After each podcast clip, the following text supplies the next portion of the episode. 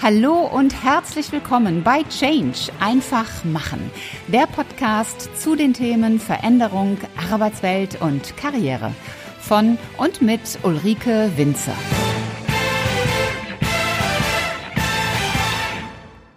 Ihr Lieben, ganz herzlich willkommen zur Ausgabe vom Tag vor Heiligabend vom 23. Dezember im Jahr 2020.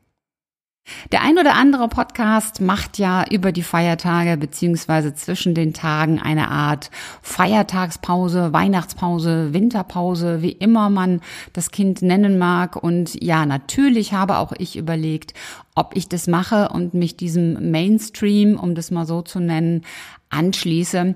Und ich habe mich dazu entschieden, das nicht zu tun. Das heißt, ihr werdet wie gewohnt von mir dreimal pro Woche Montag, Mittwoch und Freitag eine neue Podcast-Episode bekommen. Gleichwohl werden die Podcast-Episoden in den nächsten Tagen ein bisschen anders aussehen. Das nächste Interview wird es am 15. Januar geben und bis dahin habe ich entschieden, möchte ich euch mit einigen Impulsbonbons versehen.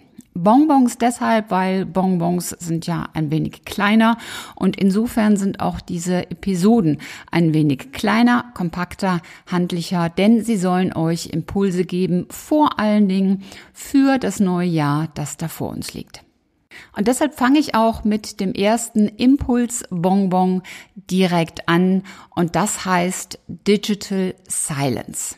Die vergangenen Monate waren ja dadurch geprägt, dass wir sehr viel digital erlebt und gelebt haben. Ich habe von einigen schon das Wort Digitaldepression gehört weil viele von uns es einfach überdrüssig sind, immer wieder per Zoom-Konferenzen mit Menschen zusammenzutreffen. Aber wir leben im Moment in einer Zeit, wo es einfach nicht anders geht. Und ich persönlich glaube auch, dass es wichtig war und ist, dass die Digitalisierung in Deutschland einen Schub bekommen hat. Nachweislich hinken wir mit unseren Digitalbestrebungen hinterher. Wir hinken der Welt hinterher. Und es ist ganz, ganz wichtig, dass wir hier weiter nach vorne kommen und sich digitale Themen weiter bei uns auch durchsetzen. Dass sich die Digitalisierung weiter durchsetzt, heißt aber nicht, dass sie unser rundum 100% Wegbegleiter stets und ständig und überall sein muss. Viele digitale Dinge gab es auch vor Corona. Das einfachste Beispiel dafür ist sicherlich die Nutzung des Smartphones. Das haben wir auch vor Corona bereits sehr intensiv gemacht. Also da hat die Digitalisierung bei uns voll zugeschlagen. Das fällt uns auch offenkundig leicht. Und da fällt es uns eher schwer, Abstand zu halten, zu sagen, ich mache das Handy jetzt einfach komplett aus. Und das ist ein Thema, das möchte ich euch gerne mitgeben. Digital Silence, digitale Stille, wirklich mal komplett ohne den Rechner, ohne das Handy, ohne die Streaming-Dienste einige Zeit zu verbringen. Das kann wirklich komplett ohne sein. Das kann aber auch einfach so aussehen, dass du wirklich sehr fokussierst an bestimmten Dingen arbeitest. Studien haben gezeigt, dass wenn man ständig überall erreichbar ist, also alle Signale offen hat für Mail, WhatsApp, Facebook und wie sie alle heißen, die einen mit Nachrichten und kleinen Plinks versorgen und auch unterbrechen, dass man sehr viel länger für seine eigentlichen Tätigkeiten braucht, als wenn man nicht unterbrochen würde. Denn die Zeit, die man braucht, um wieder dort anzusetzen, wo man aufgehört hat, die ist erheblich höher, als wenn man komplett einfach durchgearbeitet hätte. Und ich gestehe, auch ich gehöre nicht zu den glänzenden Vorbildern, die da ganz konsequent immer alles ausschalten. Wo ich wirklich konsequent ausschalte, ist beim Podcast, wenn ich eine Podcast-Episode aufzeichne oder speziell, wenn ich ein Interview mit einem Gast habe, dann achte ich ganz gezielt darauf, dass wirklich das Handy im Flugmodus ist, das Festnetztelefon still, alle möglichen Piepstöne ausgeschaltet sind und dass da nichts unterbrechen kann. Bei anderen Dingen gebe ich offen zu, bin ich nicht so konsequent, als wenn ich beispielsweise an einem Artikel arbeite oder einen Vortrag vorbereite oder eine Moderation, dann ist doch immer noch der Mail-Eingang offen oder hier und da piepst eine Nachricht hoch, weil ich natürlich auch den einen oder anderen Nachrichtensender abonniert habe und ich werde dann unterbrochen.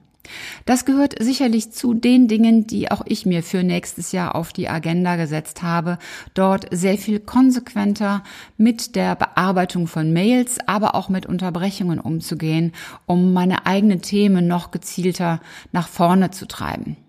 Und damit treibe ich nicht nur meine eigenen Dinge nach vorne, sondern ich habe auch mehr Zeit für andere Dinge. Und das ist, glaube ich, auch etwas sehr Wichtiges für das Thema Digital Silence, mehr Zeit für sich selbst zu haben. Also nicht nur die Zeit in die digitalen Dinge zu investieren und in digitale Calls mit anderen, sondern die Zeit für sich persönlich zu nutzen, um eine digitale Abwesenheit zu praktizieren. Mir fällt das an einer Stelle leicht, weil ich einen Hund habe. Und ein Hund zwingt dich rauszugehen. Egal bei welchem Wetter, selbst wenn der Hund dann bei Regenwetter dich entsetzt anstarrt und nach dem Motto, was hast du heute Morgen getrunken? Wieso willst du mich da rausschleppen? Es ist notwendig, mit dem Hund rauszugehen. Und das gewährleistet schon eine gewisse Distanz zu den digitalen Möglichkeiten des Alltags. Aber es braucht dazu nicht einen Hund, das kann man auch sehr viel bewusster machen. Und das ist das erste Impulsbonbon, das ich dir mitgeben möchte für das neue Jahr. Eine solche digitale Abwesenheit kann man auch schon mal stundenweise machen, indem du beispielsweise sagst, es ist jetzt 18 Uhr, jetzt wird alles ausgeschaltet oder vielleicht sogar ein ganzes Wochenende. Ich kenne Menschen, die fahren dann auch wirklich gezielt weg und schalten über Tage ihre digitalen Kanäle nicht an.